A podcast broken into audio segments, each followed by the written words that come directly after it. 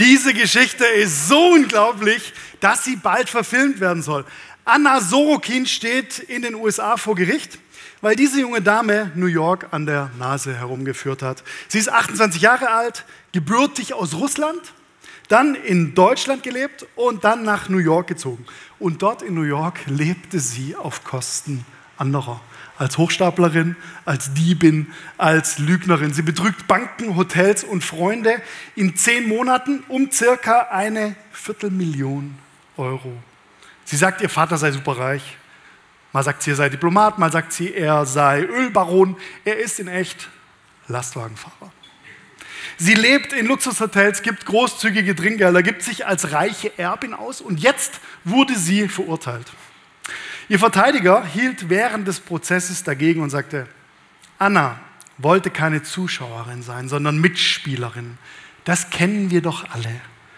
Ein bisschen Anna steckt in jedem von uns. Für wen halten wir uns eigentlich? Für wen halten wir uns? Das ist ja nicht nur eine Frage für Anna Sorokin, sondern auch für mich. Halte ich mich für mehr, als ich bin? Oder halte ich mich für weniger, als ich bin? Einige von euch wissen schon, dass ich Vater werde. In Judiths Bauch wächst unser Sohn heran. Und jedes Mal, wenn ich das jemandem erzähle, dann frage ich mich, werde ich jetzt eigentlich gerade Vater oder bin ich eigentlich schon Vater? Wenn ich mich nämlich jetzt schon für einen Vater halte, dann ändert das ja was bei mir. Zum Beispiel, ich wühle mich derzeit durch das riesig große Angebot an Kinderwägen.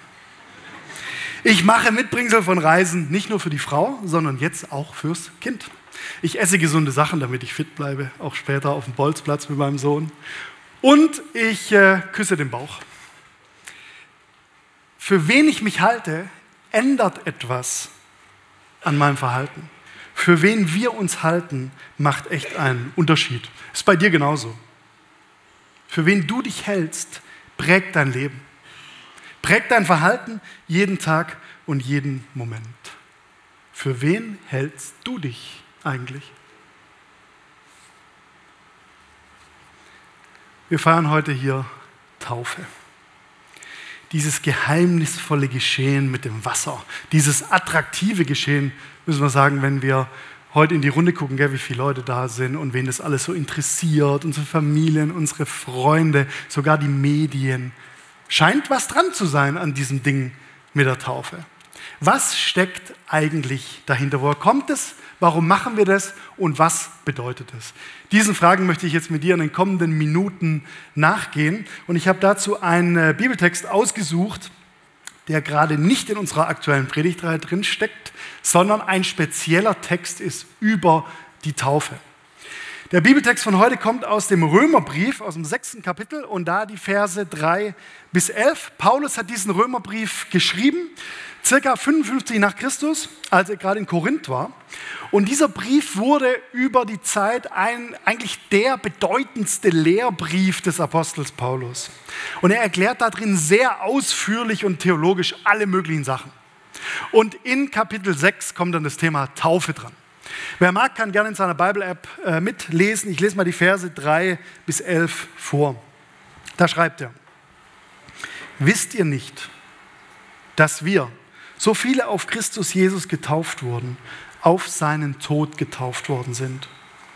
So sind wir nun mit ihm begraben worden durch die Taufe in den Tod, damit wie Christus aus den Toten auferweckt worden ist, durch die Herrlichkeit des Vaters, so werden auch wir in der Neuheit des Lebens wandeln.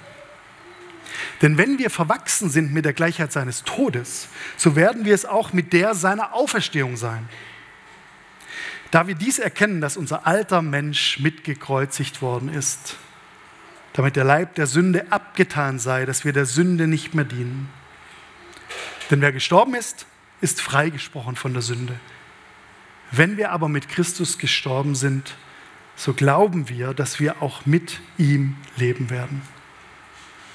Da wir wissen, dass Christus aus den Toten auferweckt nicht mehr stirbt, der Tod herrscht nicht mehr über ihn. Denn was er gestorben ist, ist er ein für allemal der Sünde gestorben was er aber lebt, lebt er Gott. So auch ihr. Haltet euch der Sünde für tot. Gott aber lebend in Christus Jesus. Für wen wir uns halten, macht einen Unterschied.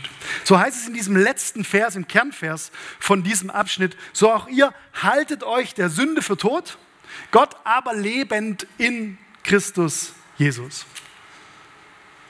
Zwei Dinge, was Taufe für uns heute heißt. Erstens, tot sein lassen, was tot ist. Habt ihr gemerkt? Tod spielt in diesen Versen von Paulus eine Riesenrolle. Kommt in jedem Vers, kommt irgendwas mit Tod und Sterben drin vor. Weiß jetzt nicht, ob wir das so direkt mit Taufe in Verbindung bringen. Also ich meine, wenn man das Taufbecken anschaut, kann man ja schon ein bisschen Schiss kriegen. Ne? Gerade Nichtschwimmer. Ja, oder der Täufling denkt vielleicht jetzt auch so in der Vorbereitung, gell, Pauli, wird es warm genug? Ja? Werde ich da drin erfrieren? Ja, also könnte schon sein, dass Taufe auch ein bisschen was mit Sterben zu tun hat. Äh, ich kann euch beruhigen, unsere wahnsinnigen FSJlerinnen, die Isi und die Madi, die haben, sind gestern Abend sehr spät ins Bett und heute Morgen sehr früh aufgestanden, um dieses Wasser auf angenehme 30 Grad zu bekommen. Jawohl!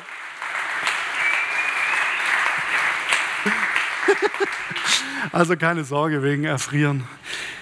Trotzdem, Paulus zieht in seinem Text immer wieder die Parallele zwischen dem Tod Jesu und der Taufe. Er vergleicht die Taufe sozusagen mit dem Geschehen von Ostern, was wir letzte Woche gefeiert haben.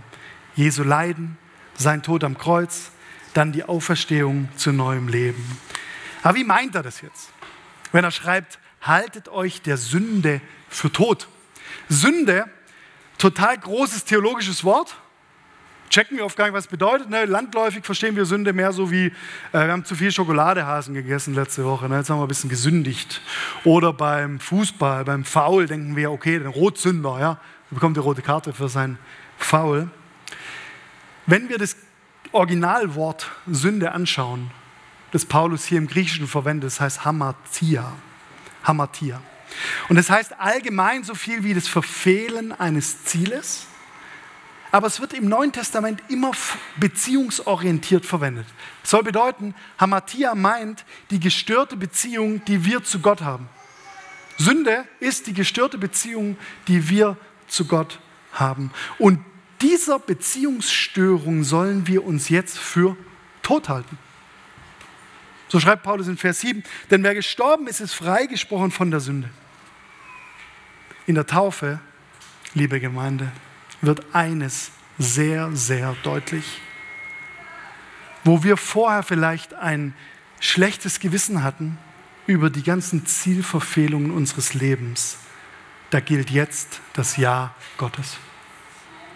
Wo wir vorher vielleicht schlecht über uns gedacht haben, dass wir nicht genügen, dass wir nicht perfekt sind, da gilt jetzt das Ja Gottes.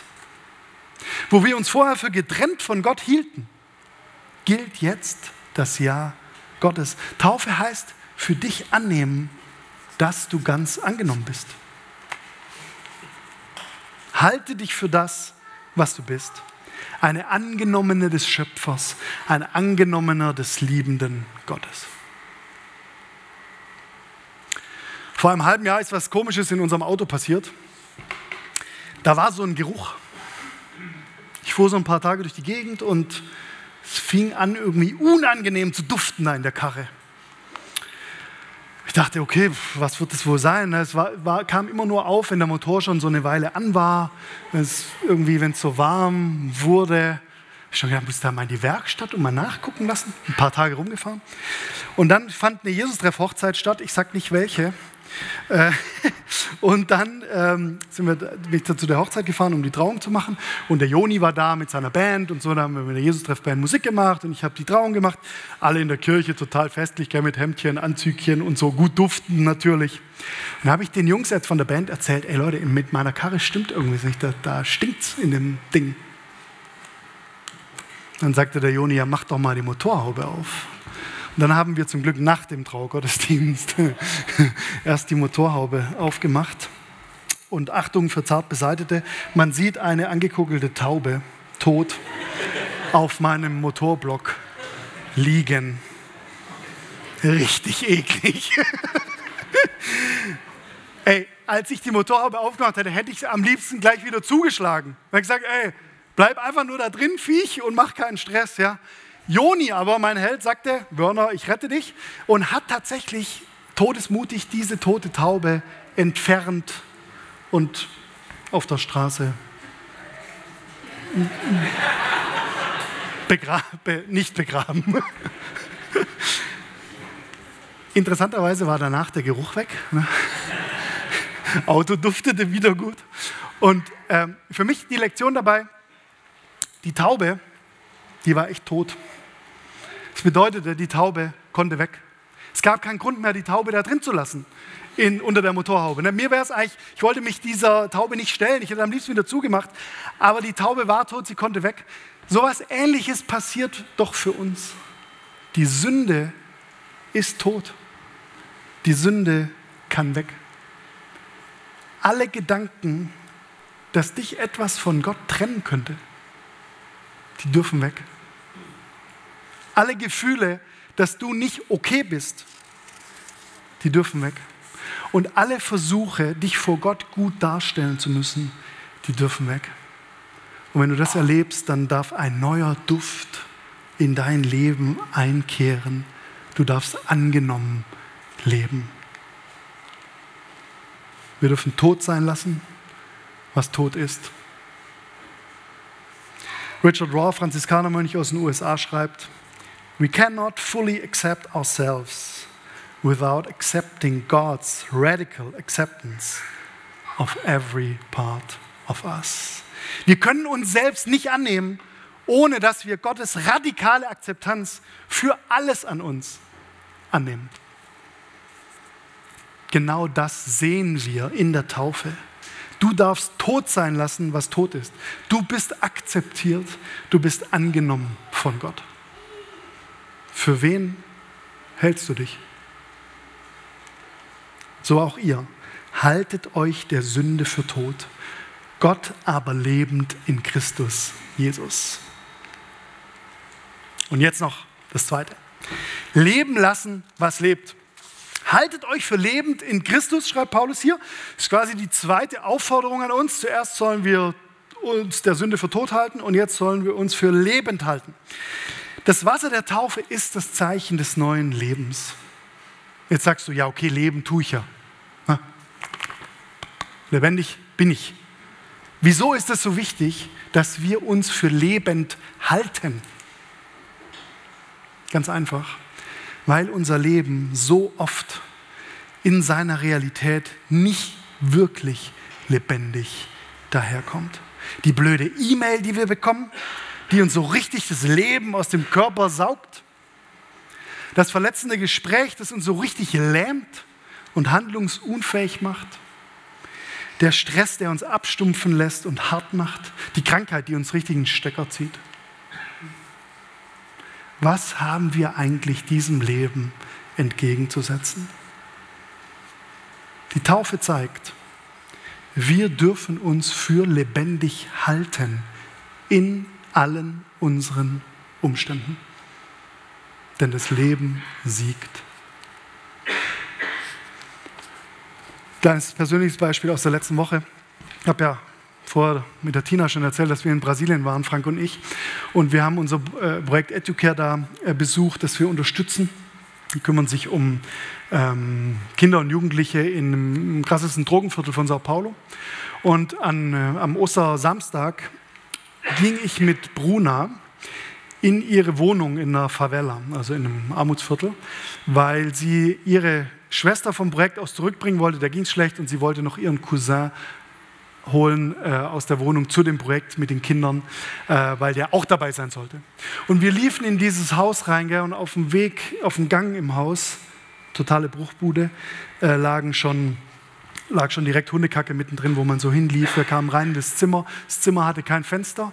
Die Wände waren komplett verschimmelt. Da war ein Duft drin, sage ich euch. Und die Matratze hatte keinen Bettlaken, sondern da haben einfach jahrelang schon Leute auf derselben Matratze ohne Bettzeug geschlafen. Könnt ihr euch vorstellen, wie es aussieht. Bruna lebt da, sie ist 16.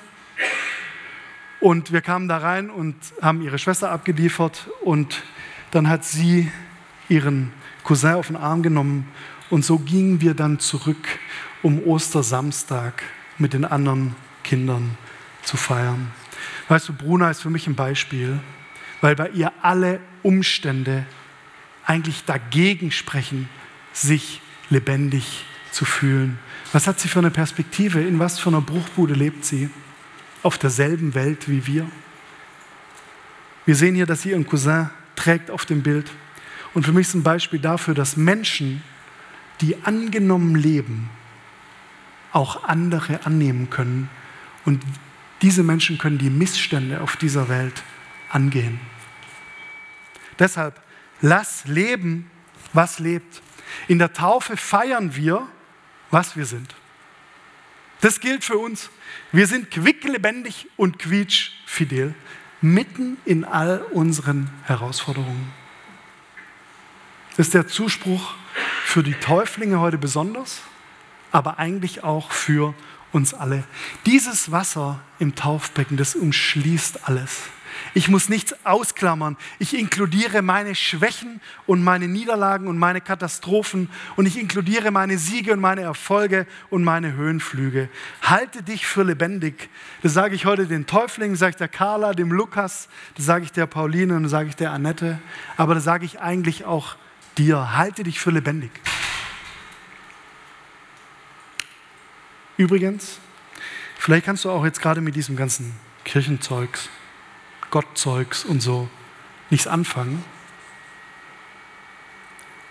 Das gilt dir aber natürlich trotzdem. Du bist von Gott angenommen, lebendig gemacht, auch wenn du es nicht glaubst. Was für Christus gilt, gilt für uns, gilt für alle.